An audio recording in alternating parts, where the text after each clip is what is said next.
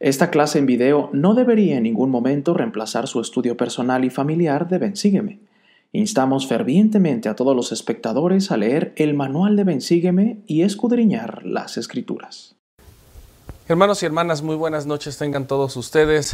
Como cada domingo, su servidor Pepe Valle está aquí con ustedes para poder compartir algunos pensamientos en cuanto a las secciones del 30 al 36 de Doctrina y Convenios que llevan por título Eres llamado a predicar mi Evangelio. Qué hermoso domingo hemos pasado el día de hoy, hermanos, al disfrutar de la conferencia general eh, en un día de Pascua, en un día en el que recordamos al Señor Jesucristo. La semana pasada y recordamos al Señor Jesucristo y su expiación y su resurrección. La semana pasada hablamos de, toda de, lo que Él iba a pasar toda esta semana. ¿Por qué se le llama la Semana Santa? Y creo que hoy, en este fin de semana, en la conferencia general, se nos ha recordado aún más de lo que es poder parecernos más a Jesucristo. Espero, hermanos, que el día de hoy podamos tener esa determinación de, de poder ser más como Jesucristo y de que podamos escuchar las palabras de nuestros profetas y de que podamos seguir sus invitaciones. El día de hoy no hablaremos de la conferencia general, hablaremos ya de la clase que comprende de mañana lunes a el siguiente domingo 11 de abril. Sin embargo, yo quisiera que pudieran estudiar cada uno de los mensajes de la conferencia general porque allí es donde encontramos respuestas. Y el día de hoy, hermanos, esta clase no la voy a hacer muy larga porque hemos sido enriquecidos y nutridos ya por todo el fin de semana y aunque el estudio sigue, yo quiero, hermanos, que podamos aplicar lo que hemos aprendido en este fin de semana y lo que estas secciones nos pueden enseñar de una forma en la que nos pueden hacer cambiar nuestra vida. Y siempre tratar de evitar el juzgar por qué personas dejan de hacer o hacen cosas porque en estas secciones tenemos una gran lista de personas de las cuales se hablan. Y todos estos hermanos son miembros nuevos relativamente. En 1830, hermanos, y en esta fecha, en las secciones en las que se reciben estas secciones o estas revelaciones, estamos hablando de 1830 en septiembre, en el tiempo en que la iglesia es bastante nueva y de hecho me quito para que hagan una captura del pizarrón. Pero la iglesia es relativamente nueva, seis meses, tal vez tienen cuando muchos 70 miembros de, de la iglesia. Se están organizando algunas misiones. El profeta está mandando a Oliver Cowdery entre los lamanitas junto con otros eh, compañeros. Ahorita lo vamos a ver eh, de una forma breve. Pero estamos viendo, hermanos, que como en cualquiera de nuestras iglesias en nuestros países, si usted tiene muchos años de miembro o la iglesia acaba de empezar en, eh, hace poco, hay muchos miembros que se unen o hay muchas personas que se unen a la iglesia en, en este tiempo y están recibiendo instrucciones y revelaciones, lo cual es un poquito, bueno, tal vez más directo de Dios. Están recibiendo revelaciones de cómo llevarse a cabo las cosas de Dios. Y es interesante, hermanos, yo quisiera que pensaran esto de una forma objetiva por ahora, porque la comparación que voy a hacer, aunque tal vez no sea tan buena, sí se aplica a todo esto. Tenemos al profeta en 1830, en septiembre y en estas fechas de estas revelaciones, en octubre, septiembre, octubre más o menos, en el que él está diciéndole a las personas y, aquí es donde quiero que puedan echar a, volar su imaginación. El profeta les dice, Dios, una persona que ni usted ni yo, el profeta sí lo había visto, pero ninguno de estos conversos había visto tantas cosas. Bueno, David Whitmer era ah, parte de los tres testigos y vio un ángel, etc. Pero el profeta José Smith le está diciendo, Dios me ha mandado que hagamos esto y esto y esto. Algunos hermanos creen, algunos no creen, algunos medio creen y algunos piensan, bueno, es que yo también he recibido una revelación y creo que lo puedo hacer mejor que tú. José Smith. ¿Les suena familiar esto, hermanos? En el que a veces en nuestro propio barrio, en nuestra propia estaca, ya sea que se acaba de formar la iglesia o el barrio o la estaca, o hay un cambio de, obispo, de presidente de estaca, y el presidente de estaca o el obispo llega con sugerencias nuevas, con ideas nuevas, porque cada líder tiene derecho a la revelación para su propia esfera, como ya lo hemos hablado antes. Sin embargo, este nuevo líder llega y nos dice a todos nosotros, vamos a hacer esto, este es el plan que tenemos para nuestra estaca por el tiempo en que yo sirva. O de acuerdo a la presidencia de área, esto es lo que nos ha sugerido y queremos hacer.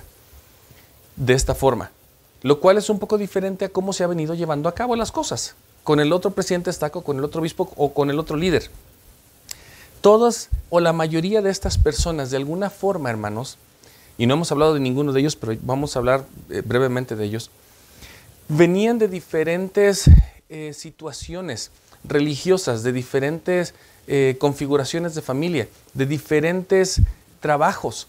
Teníamos gente un poco más preparada, teníamos granjeros, teníamos gente que ya había estudiado la Biblia, teníamos otros que tal vez no habían estudiado nada.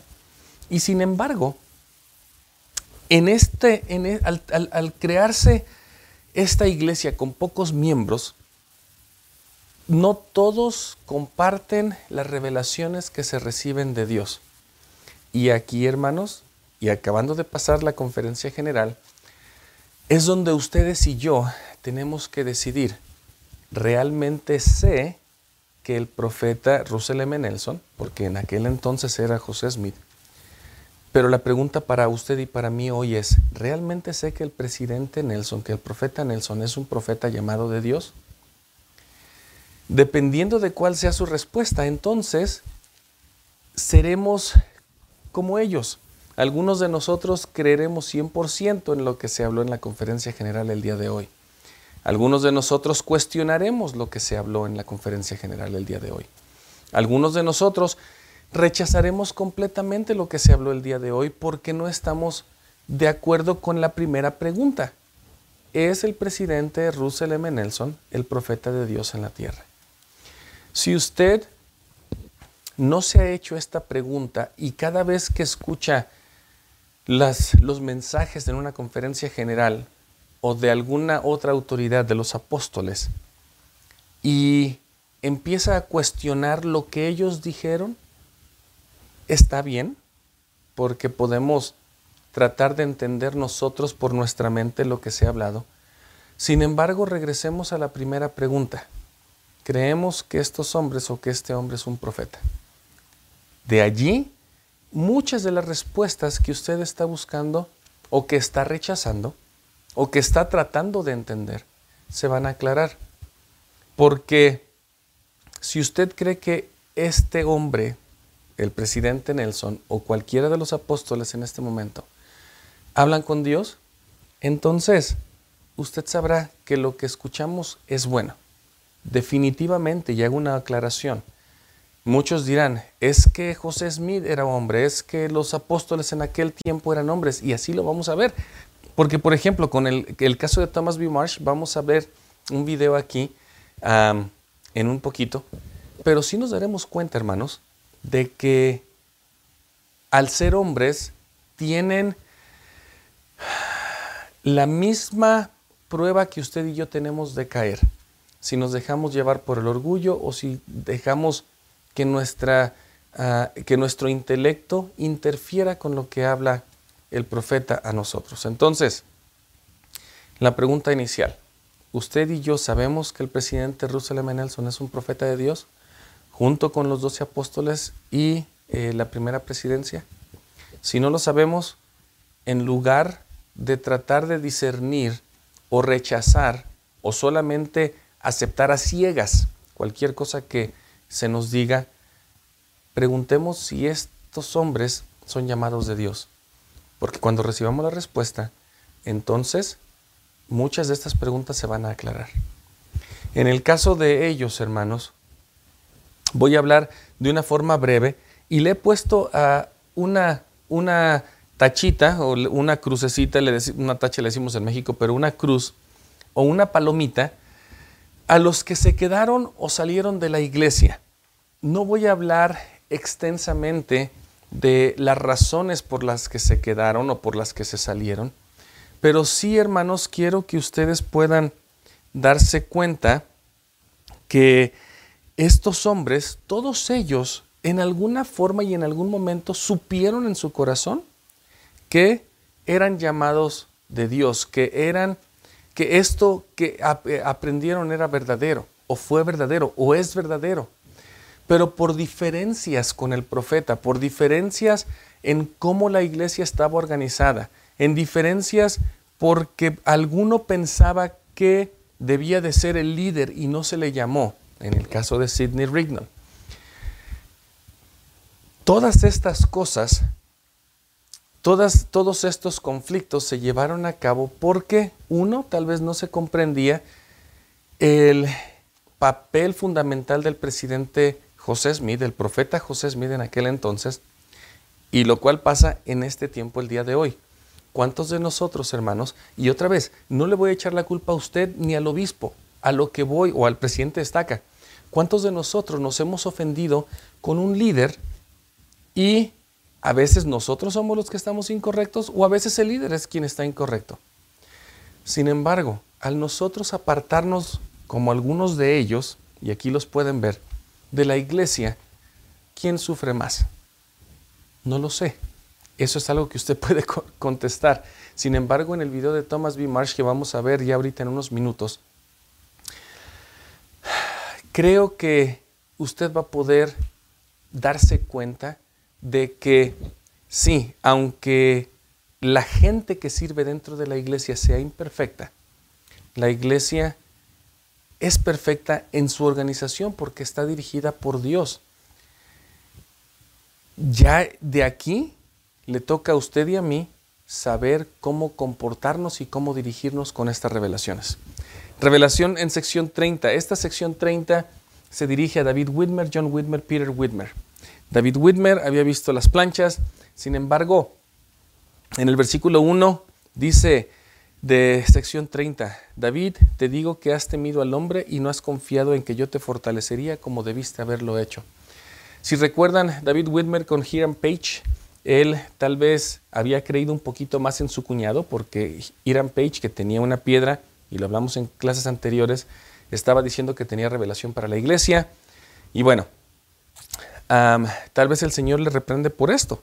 Sin embargo, en todas estas revelaciones nos vamos a dar cuenta, hermanos, que estas revelaciones se cumplen solamente si nosotros deseamos cumplirlas y si realmente sabemos que el profeta es un profeta. En, el versículo 3 dice, por tanto quedas a solas para consultarme por ti mismo y reflexionar sobre las cosas que has percibido. Palabras tal vez un poquito difíciles de entender porque están siendo habladas por el, profeta José Smith a David Whitmer, pero a veces tenemos que escuchar las verdades como son.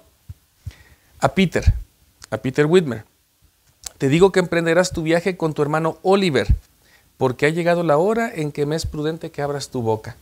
A Peter, igual en, el, en, el, en la sección 30 ya se le dice que va a ir con, con Oliver Cowdery entre las manitas y que va a ir a una misión. De hecho, esta es la primera misión de la iglesia que se organiza y salen muchas cosas muy, muy buenas de todo esto. Sin embargo, al empezar es difícil. John Whitmer se queda fuera de la iglesia, David Whitmer también, Peter continúa ah, firme eh, en la iglesia. Y a John, una escritura rápida que dice en el versículo 9, He aquí mi siervo John, te digo que desde ahora en adelante empezarás a proclamar mi evangelio con la voz de trompeta. Y tu obra será donde vive tu hermano Philip Burroughs y la región circunvecina. Se le asigna un área, se le asigna a dónde ir. De estos tres hermanos, dos mueren alejados de la fe, uno muere en la fe. En la sección 31, y de hecho esta me la voy a saltar un poquito porque habla de Thomas B. Marsh, Thomas B. Marsh tiene una crucecita roja y una, y una palomita verde porque Thomas B. Marsh hizo mucho por la iglesia al principio. De hecho, él fue el primer presidente del Quórum de los Doce, que ya habíamos hablado acerca aún de su edad y todo ah, en un par de clases anteriores. Pero Thomas B. Marsh podría haber sido el siguiente profeta, podría haber ah, sido por, por señoría, de acuerdo a, cómo se llaman a, los presidentes de la iglesia, podría haber sido un profeta. Sin embargo, y, aquí, hermanos, es donde quiero que tal vez veamos, porque eh, como en el caso de Martin Harris eh, antes, Thomas B. Marsh, él, hay algunas circunstancias en su vida en las que él cree que él puede dirigir mejor las misiones. De hecho, se molesta un poco porque el profeta José Smith está mandando apóstoles a Inglaterra. Y él dice, bueno, pero si yo soy el presidente de la, del quórum de los doce, ¿por qué no me dejan a mí esa responsabilidad? Yo debo de ser el que manda. Esas diferencias le llevan a apostatar, dejar la iglesia, vivir por muchos años fuera de la iglesia y después regresar y compartir su historia. Vamos a ver su video ahorita en un minuto. En la sección 32 se habla acerca de Siva Peterson y también se habla de Parley P. Pratt. Parley P. Pratt es, una, es, un, es un personaje espectacular. Siva Peterson, ah, solamente les digo, él se queda por un tiempo y después, de hecho, se va de la iglesia. también, pero Parley P. Pratt, en esta revelación se le dice a Parley P. Pratt, de hecho él es el primer misionero, él hace mucho bien en su viaje de Nueva York a Kirtland. En Kirtland tiene un amigo que se llama Sidney Rigdon y ahorita vamos a llegar a la sección 36 donde habla acerca de él. Pero Parley P. Pratt es un gran misionero, un gran misionero que, que habla, que convierte y que trae mucha gente a la iglesia. Después, de hecho, cuando convierte, se convierte Sidney Rigdon, uh, él era un pastor de una iglesia y todos los miembros de su iglesia se convierten a la fe de la iglesia de Jesucristo de los Santos de los últimos días. Entonces, mucho bien lo que hizo Parley P. Pratt. De hecho, hay una historia en la que eh, Parley P. Pratt estaba, se, divide, se divide de sus compañeros eh, y el, el, el sheriff con su perro lo arrestan, se lo están llevando a la cárcel y Parley P. Pratt le dice, bueno, este, creo que ya es hora de que me dejes ir porque pues no veo que, que, tengas algún cargo contra mí. El cargo fue de que yo estoy predicando y que yo estoy ah, perturbando la paz, pero si no me van a poner en la cárcel me tengo que ir. El sheriff le dice, bueno, si quieres salir corriendo, yo no sé, pero aquí está mi perro, a ver cómo te va. Dice Parley P. Pratt, bueno, está bien. Parley P. Pratt sale corriendo y este, el sheriff, después de que se queda atónito porque sale corriendo teniendo el perro ahí enfrente, el sheriff le dice al perro, atrápalo, atrápalo. Y Parley P. Pratt sale corriendo y cuando el perro ya casi lo va a alcanzar, Parley P. Pratt le dice al perro, apuntando hacia el bosque, atrápalo, atrápalo. El perro se va hacia el bosque, Parley P. Pratt continúa y continúa su misión. En, en una forma chusca, creo que este, esta es la primera historia de un misionero con un perro. ¿Cuántos de nosotros tuvimos experiencias con perros mientras estuvimos en nuestra misión? Pero Parley P. Pratt, hermanos, continúa predicando. La siguiente sección es para Ezra Tyre y Norton, Norton Sweet. Norton Sweet y Ezra Tyre. Estos dos hermanos, uh, Ezra se queda en la iglesia por algún tiempo, sin embargo Norton Sweet, él a los dos meses de bautizado, este es uno que, es interesante su historia, él es el primer mormón, entre comillas, o miembro de la iglesia que dice, yo creo que José Smith no está recibiendo las revelaciones correctas, yo, Norton, estoy recibiendo las revelaciones correctas, entonces voy a formar la iglesia pura de Cristo. Él es el primer miembro de la iglesia que se aparta y forma una iglesia eh, de, las, eh, de las que son reformadas o que se les dice así, o, en algún momento se les dijo, de las reformadas de la iglesia de Jesucristo de los Santos de los Últimos Días.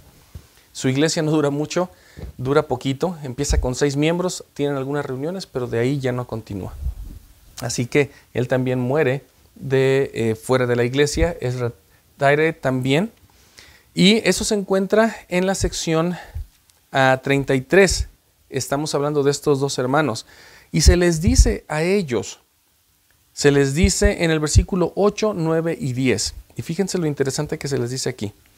Abrid vuestra boca y será llena, como Nefi, en el versículo 9. Sí, abrid vuestra boca y será llena. Y en el versículo 10, abrid vuestra boca y será llena. ¿De qué tenían que arrepentir? perdón, ¿de qué tenían que predicar? Bueno, tenían que predicar acerca del, del Evangelio. En el versículo 10 al final dice, arrepentíos, arrepentíos y preparad la vía del Señor. Tenían que ir a predicar acerca del Evangelio. ¿Y saben qué? Por el hecho de que creyeron que él sabía más que el profeta, se aparta. Y como dije al principio, todas estas, estas revelaciones son condicionales. y ahorita vamos a llegar allí porque si se dan cuenta, para todos los que en algún momento les ha gustado programar o programan eh, computadoras, a mí me gustan mucho estas cosas, se van a dar cuenta que hice un pequeño diagrama de cómo el flujo de información pasa. Pero antes de explicar esto, quiero que veamos eh, un poquito más de la vida de ellos y el video que les voy a mostrar. ¿Por qué hago este diagrama? Es porque al yo decir que todas las bendiciones son condicionales, este símbolo aquí, que en algunas ocasiones ya lo han visto en otros diagramas míos, es el símbolo ah, para ah, decirle a un programa de computación, si algo pasa, te vas por este lado. Si no pasa, te vas por el otro. Y si ninguno es, si no es sí o si no es no, bueno, entonces hay una tercera opción. Pero bueno, ese es, una, es un símbolo condicional. Pero, ¿de quién voy? Orson Pratt, el hermano de Parley P. Pratt. Él se convierte, es un joven de 19 años, eh, muy joven, pero le gusta mucho la Biblia. Eh, él ha estudiado, escucha a sus hermanos, sabe que esta iglesia es verdadera y de hecho también es un gran misionero junto con su hermano. Eso se encuentra en la sección 34.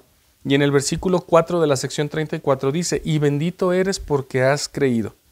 En el versículo 10, por tanto, alza tu voz sin cesar. Sin embargo, en el versículo 11, y esto lo pongo aquí, ah, se lo dijeron a Orson Pratt, pero se aplica a cada uno de estos hermanos y a cada uno ah, de usted y yo. Y si eres fiel, he aquí, yo estoy contigo hasta que venga.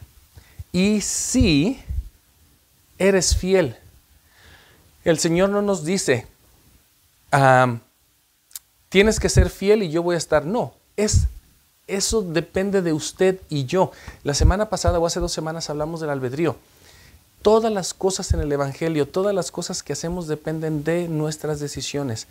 Las cosas que tenemos enfrente de nosotros, los mandamientos, las revelaciones, se aplican solo si yo deseo cumplir con esa revelación. Y de esta, de esta en esta forma quiero que empiecen a pensar de su bendición patriarcal y de algunas otras bendiciones que han recibido.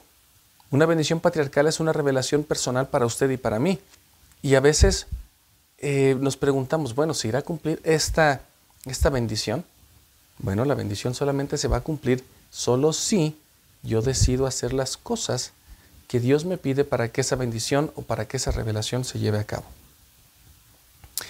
Versículo 35 o sección 35 empieza a hablarle a Sidney Rigdon. Como yo dije hace un momento, él es un pastor eh, en, Ohio. él tiene muchos miembros, se convierte en todos. De hecho, Sidney Rigdon llega a ser llamado como primer consejero en la presidencia de eh, la iglesia. Es consejero al presidente José Smith. Y vean lo que dice la última línea de el versículo 18. Si persevera en mí, y si no, yo pondré a otro en su lugar. Antes de pasar al video que quiero, quiero tomar esa frase porque se le dijo a Sidney Rigdon. Porque hermanos, eh,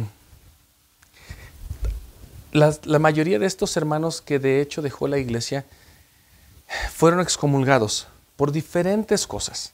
Ah, ya sea porque eh, en el tiempo de José Smith y vamos a llegar a todos esos, esos temas, pero en el tema de, la iglesia al principio, que hubo problemas financieros, aún para eh, el, eh, por la, el banco que se quiso crear o cuando se estaba financiando el templo de Kirtland o con la revelación acerca del matrimonio plural, con muchas cosas. La cosa que hubiera sido, hermanos, muchos de estos hermanos pensaron que sabían más que el profeta, creyeron que sabían más o realmente rechazaron completamente porque no sabían si él era un profeta o no. ¿Les suena familiar a esto, hermanos? ¿Cuántos, otra vez, regresamos, cuántos de nosotros nos hemos alejado de la iglesia y hasta que no cambian al obispo regresamos? Y otra vez, no estoy diciendo que el obispo haya estado en lo correcto o que usted haya estado en lo correcto. Lo que yo digo es que ¿Cuántos de nosotros a veces pensamos, bueno, yo me salgo y a ver qué van a hacer sin mí? El Señor dice, y si no, o sea, si no seguimos, si no hacemos las cosas, si no estamos de acuerdo con lo que, con lo que el profeta o con, o con los, las leyes y mandamientos que Él nos da, yo, dice el Señor, pondré a otro en su lugar. En la sección 36 Ah, hablamos de Edward Partridge, él llega a ser el primer obispo, vamos a continuar hablando de él en la sección 41, pero así como a todos los que había llamado a eh, predicar y a ser parte de esta iglesia, el Señor le dice a Edward Partridge, y te son perdonados tus pecados, y eres llamado a predicar mi evangelio como con voz de trompeta.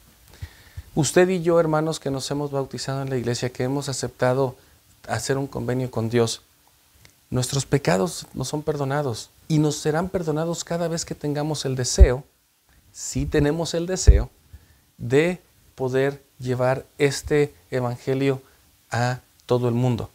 Si no tenemos el deseo, bueno, quedamos nosotros y joven o señorita, eh, se escucha feo y se escucha duro. Pero si ustedes no tienen el deseo de ir a servir una misión y creen que, que algo no va a continuar solamente porque ustedes no sirvan, porque estamos siendo rebeldes en este momento, o aún hermanos grandes, adultos, quien sea, si el hermano Pepe cree, ah, es que si yo no enseño las clases de Ben, sígueme, nadie lo va a enseñar. Le digo al hermano Pepe, hermano Pepe, yo pondré otro en tu lugar. Con esto, hermanos, yo no quiero decir que no somos no somos necesarios en la obra. De hecho, somos más necesarios de lo que usted y yo creemos. El problema es que cuando usted o yo creemos que sin nosotros la obra no funciona, déjeme decirle que ese es solamente un mensaje, ese es un, un pensamiento, esa es una incitación de Satanás para que usted y yo nos salgamos de la obra. Piense bien en eso, hermano. Pensemos en eso. No dejemos que Satanás llene nuestro corazón de orgullo, como a Thomas B. Marsh, y ya vamos a ver el video, al punto de que el Señor tenga que poner a alguien más por nosotros. Esta obra nunca se va a detener, esta obra continuará. Y con este, con este pensamiento, quiero ver este video, dura 11 minutos, hermanos así que espero que, que, puedan verlo completo con nosotros. Se llama Si no endurecen sus corazones. Así lo encuentran en eh, YouTube. Si no endurecen sus corazones. Habla de Thomas B. Marsh, habla de Lyman Johnson, habla de el profeta Brigham Young. Pero aquí yo quiero que vean los últimos, aparte del video y que aprendan de todo esto, los últimos tres minutos del video donde Thomas B. Marsh regresa y comparte su testimonio. Y después de eso, del video, regreso a compartir un poquito, unos un par de minutos en cuanto a este diagrama, compartimos nuestro testimonio y terminamos la clase. Regresamos después del video.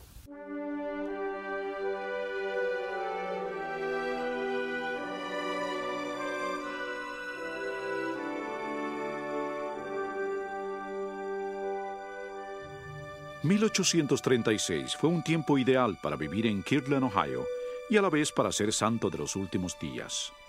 El templo del Señor por fin se había terminado.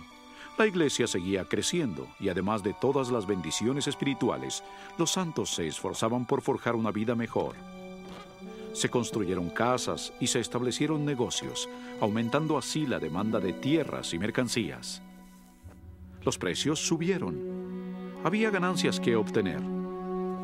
El dinero era escaso, en especial para los conversos que llegaban en grupos debido a los fervientes esfuerzos misionales de la iglesia, casi siempre sin más que lo que llevaban puesto. Buenas tardes, hermanos. Midas Waters. Brigham Young, él es Lyman Johnson. Buen día. No esperaba conocer a tantos apóstoles el primer día en Kirtland. Aquí en Kirtland no se puede ir lejos sin que vea a uno o dos apóstoles. Allí está Orson Hyde.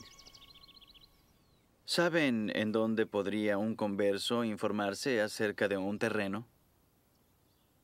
Bueno, de hecho, Lyman, ¿no piensan tú y tu hermano vender una parcela? Claro que sí. Y a muy buen precio. 500 dólares.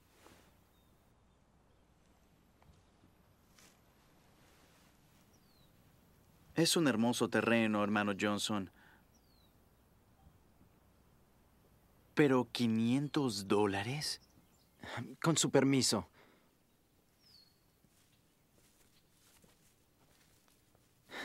El precio es muy alto. Solo intento beneficiarme, Brigham. No hay nada de malo en eso. No me opongo a obtener una ganancia razonable, pero aquí hay algo más que considerar. Brigham, no vemos igual las cosas. Este hombre y su familia se unieron a la iglesia de Jesucristo, dejaron todo, dejando atrás todo lo que tenían, para venir a unirse a los santos de Dios. ¿Y por qué? Porque el Señor se los pidió. Ah, Y entonces, cuando por fin llegan, descubren que no hay manera de que puedan quedarse, y eso porque los siervos mismos del Señor desean salir beneficiados. ¿El reino de quién tratas de edificar? ¿El del Señor o el de Lyman Johnson?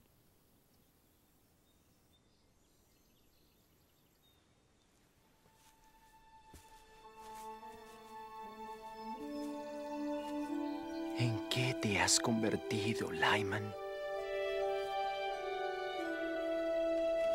en su ausencia, formalmente denunciamos el liderazgo de José Smith. Y declaramos que es un falso profeta. José Smith es el profeta de la iglesia. Y por lo tanto su líder. Yo lo sé. Tú lo sabes. Le podrán reprochar y calumniar.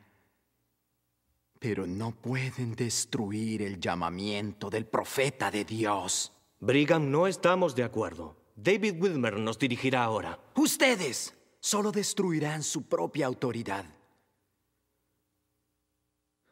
Supriman los lazos que los unen al profeta de Dios. Y húndanse en el infierno. ¿Cómo te atreves?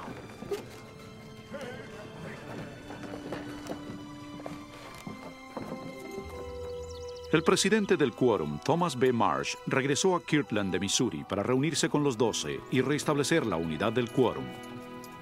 Parley, ¿qué haces por estos lares? Bueno, voy camino a Missouri. ¿Cómo están las cosas? ¿Y los doce? Heber fue de misión a Inglaterra. ¿Qué dices? José le habló en el templo y ahí mismo lo llamó a ir. ¿Por qué hizo eso? Es mi respon... La responsabilidad del quórum predicar el evangelio, no de José. Orson Hyde también. ¿Qué? Orson oyó la ordenación, preguntó si también podía ir. Específicamente indiqué a los doce que no fueran a Inglaterra hasta que yo organizara las misiones. En busca de la guía del Señor, Thomas se reunió con José. Hermano Marsh, gracias por venir. Encárguese de esto, por favor. Discúlpenos. Muchas gracias por venir. De nada. Tome asiento. Gracias. El resultado es la sección 112 de Doctrina y Convenios. Muy bien. De cierto te digo Ha habido algunas cosas en tu corazón con las que yo, el Señor, no quedé muy complacido. No seáis soberbios. No os sublevéis contra mi siervo José, porque de cierto os digo que estoy con él, y mi mano le protegerá. Y las llaves que a él le he dado no le serán quitadas.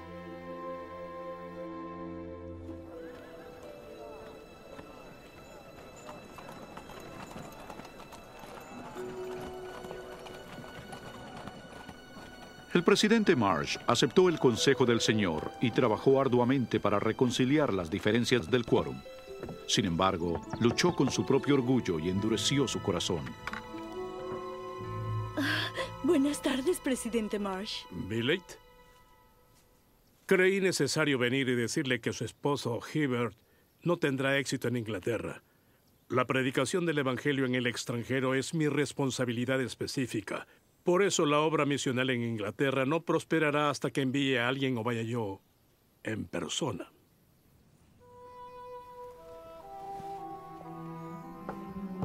El orgullo llevó al presidente Marsh a la apostasía. Antes de que acabaran las tribulaciones en Kirtland, del 10 al 15% de los miembros se apartarían. Años más tarde, ocho miembros del quórum de los doce dejarían la iglesia, incluyendo a Thomas B. Marsh y Lyman Johnson.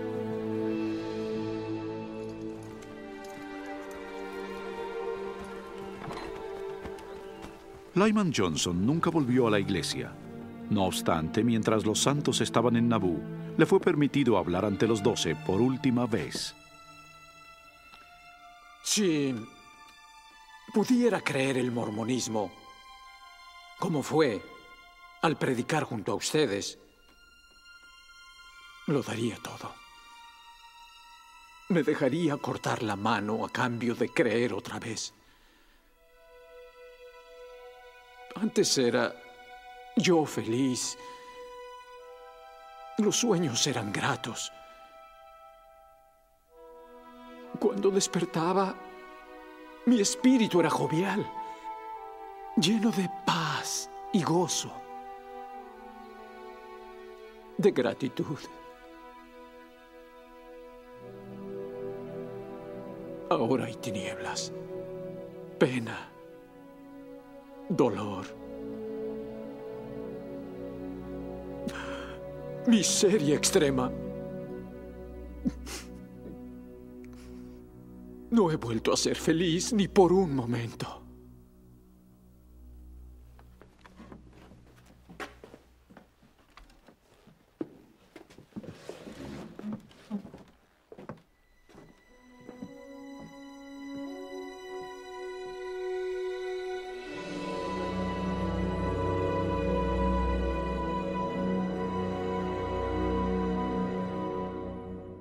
De los miembros del quórum original de los doce que fueron excomulgados por apostasía, solo cuatro volverían más tarde a la iglesia. Orson Hyde, Orson Pratt, Luke Johnson y Thomas B. Marsh, quien después de 18 miserables años que casi no pudo soportar, volvió a unirse a los santos. El hermano Marsh ha pedido permiso para dirigir la palabra. Se lo he dado.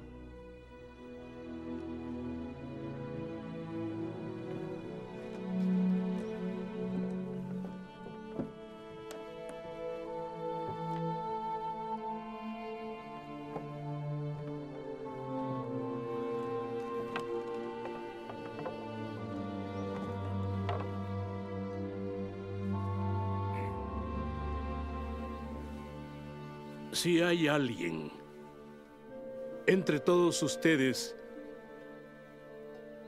que quiera apostatar y hacer lo que yo he hecho, prepárese para muchas pruebas. ¿Cómo es que un hombre como yo, que entendía tanto de las revelaciones de Dios, apostatara? He llegado a la conclusión de que perdí el Espíritu del Señor de mi corazón. Tuve muchos celos del profeta y pasé por alto todo lo bueno. Buscando lo malo, el diablo empezó a dirigirme. Fue fácil para la mente carnal sublevarse con enojo, celos e ira. Doy gracias a Dios que estoy de nuevo aquí, con la esperanza, no obstante mi edad avanzada, de ver el reino de Dios.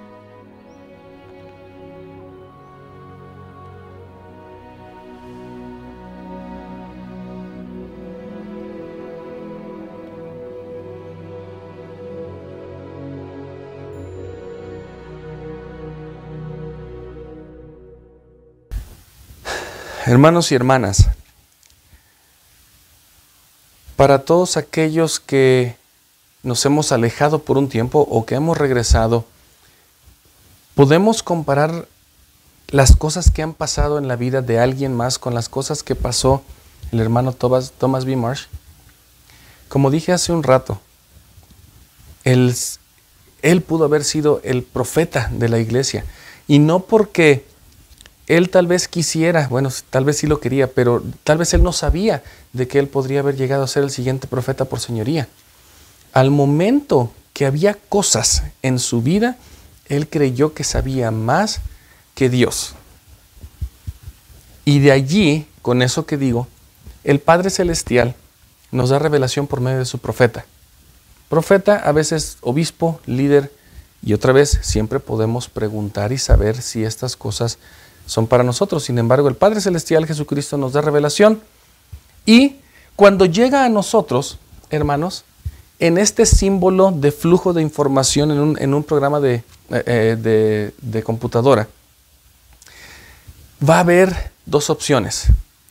O aceptamos, o sí, o no. Si recibimos, de acuerdo a, las de acuerdo a Nefi, que si somos fieles eh, y, obedecemos los mandamientos, prosperaremos en la tierra, es una forma muy abstracta lo que estoy haciendo de explicarlo. Pero lo quiero hacer así para que en nuestra mente quede la idea de que solamente hay dos cosas, o lo hacemos o no lo hacemos.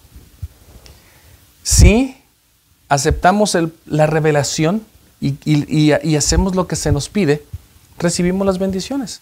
Y de aquí, hermanos, no solamente es un acto de una vez, esta flechita continúa a la decisión otra vez porque habrá más, más revelaciones todo el tiempo.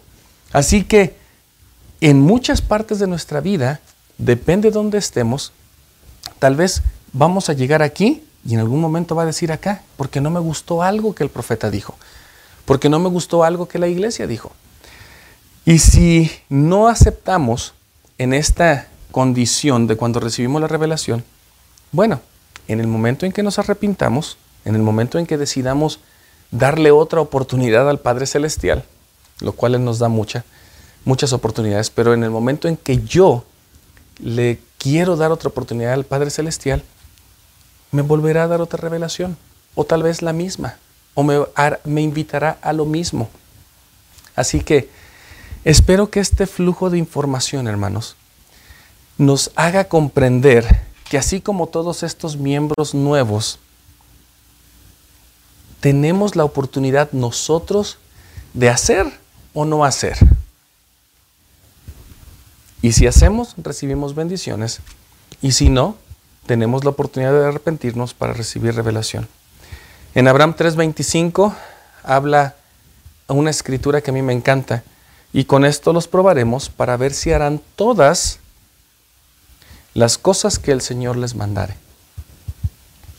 Para terminar esta lección, hermanos, yo quisiera que viéramos que estos ejemplos de estos hermanos se comparan mucho a una parábola en Mateo 13, que es la parábola de la semilla donde dice que el señor de la casa tomó las, semillas y las empezó a echar por todos lados. Y mientras sembraba la semilla, una cayó junto al camino y vinieron las aves y se la comieron. Otra cayó en pedregales, donde no había mucha tierra, y brotó enseguida, porque no ten y Brotó enseguida porque no tenía profundidad de tierra, mas cuando salió el sol, se quemó y se secó porque no tenía raíz. Y parte cayó entre espinos y los espinos crecieron y la ahogaron, y parte cayó en buena tierra y dio fruto, cual a ciento, cual sesenta y cual a treinta por uno. Esta parábola, hermanas, hermanos y hermanas, podemos darnos cuenta que se ve aquí en los miembros nuevos de 1830 y se ve en nosotros. Sin embargo, antes de terminar la lección, yo quisiera que pudiéramos cambiar un poquito nuestra forma de juzgar. Que bueno, yo siempre he dicho que no es bueno juzgar, pero si fuéramos a hacerlo, que, cambiáramos nuestra forma de juzgar. Porque de acuerdo a la parábola y de acuerdo a estos hermanos, es muy fácil para nosotros decir, ah, es que, es que Thomas B. Marsh era comparado como al pedregal. Tuvo un poquito, salió rápido la florecita, el arbolito, sale el sol y se quema y ya no regresa. Si comparamos eso que acabo de decir, de acuerdo a dónde cae la semilla y lo comparamos con nuestro corazón, les invito a que no seamos prontos en juzgar, porque sí, definitivamente, puede haber momentos en nuestra vida en que nuestro corazón es como el pedregal, o es como eh, que la semilla solamente cayó al lado del camino, al lado de nuestro corazón, y no creció. Las aves vinieron y se la comieron. Sin embargo, de acuerdo a estas bendiciones y revelaciones condicionales, toda nuestra vida, hermanos, tendremos la oportunidad de decidir si lo hacemos o no lo hacemos. Tal vez el día de hoy mi corazón sea como pedregal. Mas eso no quiere decir que como en el tiempo de ahora llegue maquinaria porque van a construir un parque muy bonito, van a quitar todas las piedras y van a poner tierra nueva en la que la semilla pueda crecer. No podemos juzgar a todos aquellos que en este momento no aceptan la palabra y decir son malos. Hermanos, tal vez sus condiciones donde la semilla va a crecer no son buenas ahora. Y en algún momento el Señor va a continuar dándoles la oportunidad, ya sea por medio de usted, por medio de los misioneros que llegan, por medio de un compañerismo que llega en 20 años y esa familia lo va a recibir, porque la semilla está en mejor condición de crecer. Recuerde, hermanos, que así como Thomas B. Marsh, hablo de él, pero todos ellos son un buen ejemplo de esto que estamos hablando. Es, somos nosotros quien va a aceptar la revelación del, del presidente Russell M. Nelson en este tiempo o de los apóstoles. Quiero hablar del profeta. Nosotros somos quien podemos decidir si lo hacemos o no. Nosotros podemos creer que somos indispensables o no somos indispensables en esta obra. O que sin, la, o que sin nosotros la obra no va a funcionar. Pero de acuerdo a lo que se le dijo a Sidney Rigdon, el Señor pondrá a otra persona en lugar de nosotros si es que nosotros nos, creemos indispensables y que si nosotros no va a continuar la obra. Doctrina y Convenios 35, 18, la última línea. Y si no, si no haces lo que, lo que se te ha mandado, yo pondré a otro en su lugar. Hermanos, hermanas, Dios vive. Y depende de nosotros que regresemos a vivir a la presencia de nuestro Padre Celestial. La clase de hace dos semanas yo lo mencioné, el Señor cuando venga a juzgarnos, en realidad ¿qué va a juzgar si nosotros ya hemos decidido el camino que queremos llevar? Si nosotros siempre nos hemos esforzado por hacer lo que Él nos manda, entonces el Señor nos va a recibir y va a decir, aquí estoy porque te esforzaste por, utilizar mi, mi expiación. Que en este domingo de resurrección podamos recordar que mientras nosotros decidamos hacer lo que es correcto, las bendiciones van a, van a seguir. Si no lo hacemos, siempre hay la oportunidad de arrepentirnos. Y si estamos compartiendo esta semilla con otros, no seamos prontos en juzgar porque aunque el terreno no sea el más propicio para que esta semilla crezca hoy, ese terreno puede cambiar y siempre ha cambiado. El Señor nos dará muchísimas oportunidades para que usted y yo podamos regresar a su presencia. ¿Cuántas oportunidades yo le daré al Señor? Es la pregunta que debe importar. El Señor nos da muchas, pero ¿cuántas oportunidades le voy a dar yo para que Él me pueda tomar de su mano y llevarme de regreso a su presencia? Dios vive, Jesucristo resucitó hoy. Y Él desea que vivamos con Él para compartir de su gloria. En el nombre de Jesucristo. Amén.